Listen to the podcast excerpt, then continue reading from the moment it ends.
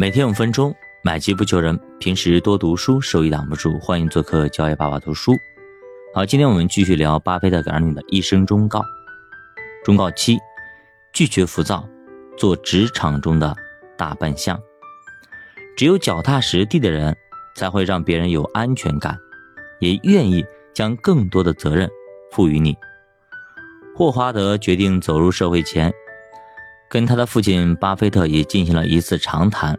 他告诉父亲，自己非常希望能够在职场中有所作为，但是他又不知道从何做起，对即将到来的陌生生活感到非常的恐惧。巴菲特为孩子打开了一罐刚从冰箱里取出来的凉可乐，匡威他说：“这其实。”并没有什么可怕的，只要踏实做事就可以了。巴菲特告诉儿子：“人想要实现自己的梦想，就必须调整好自己的心态，打消投机取巧的念头，从一点一滴的小事做起，从最基础的工作中不断的提高自己的能力，为自己的职业生涯积累雄厚的实力。人们爱称象。”为大笨象，意思是说它又大又笨。大是肯定的，非洲象的体重最高纪录达七吨半，亚洲象的最大体重为五吨。毫无疑问，即使是最轻的象，也堪称当今陆地上的巨兽，绝对妥妥的体重冠军。如此重的体重，导致它们行走。有点笨拙，没有足够的轻盈灵活。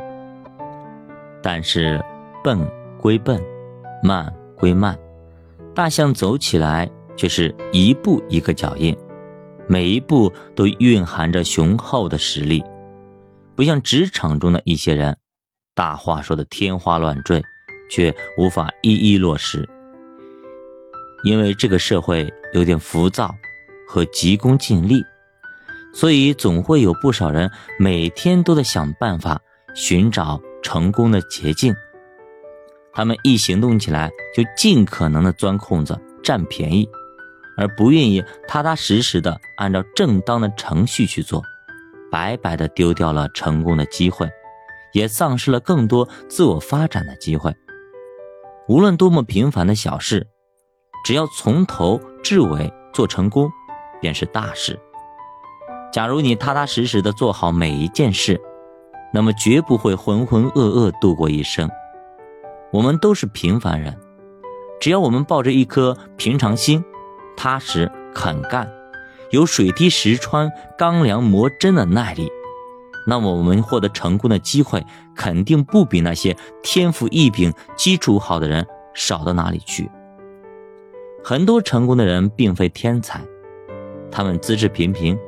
却能把平平的资质发展成为超乎平常的事业，这其中没有什么秘诀，有的只是踏踏实实、勤勤恳恳。人们都对巴菲特少年时代的创业经历津津乐道。从初中生变成高中生时，巴菲特就攒下了足够买下他们州里的一家农场的钱，他就可以成为农场主。这是一个未曾耕种过农场，占地面积四十英亩，售价一千两百美元。几年前，他的父亲就买下了这个农场。巴菲特用现金从他父亲手中买下了农场，然后把它租给了附近的农民。这个过程说起来轻巧，其中付出了多少的努力和汗水，只有巴菲特他自己说得清楚。高中开学第一天，班主任老师给全班同学开会，大家轮流自我介绍一下。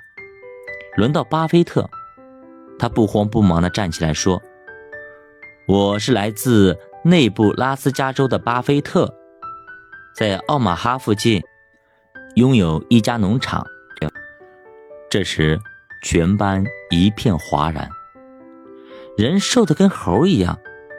脖子细的跟麻秸杆一样，运动鞋破的不像个样子，见了人害怕的像小姑娘一样的害羞。这家伙怎么可能是农场主呢？尽管每个月挣的钱比老师还多，存的钱比大学毕业生工作几年还多，但只有十五岁的巴菲特，花起钱来却比谁都少。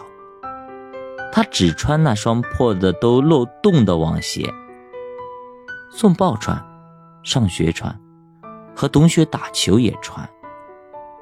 有时学校开会，非得穿皮鞋，他也穿一双鞋底快磨破的旧皮鞋。更让人受不了的是，他还穿颜色刺眼的黄袜子或者白袜子。姐姐多丽丝比巴菲特大两岁。长得很漂亮，从偏僻的中部农业地区来到繁华的首都华盛顿，打扮得更加时髦。曾受邀参加法国大使馆专门为杜鲁门总统的宝贵女儿举办的生日庆典晚会，被列入社交名媛新秀前十名，在学校里是有名的班花加校花。他从校园中走过。回头率非常高，但是校花多丽丝最害怕的就是在学校碰见他的弟弟巴菲特。邋遢的弟弟让他很丢脸，每次都像小美女碰见小流浪汉一样，赶紧转过脸去，假装没看见，快步走开。在学校里，巴菲特既不是一个态度冷漠的人，也不令人讨厌。只是一个喜欢独来独往的人，显得有点不太合群。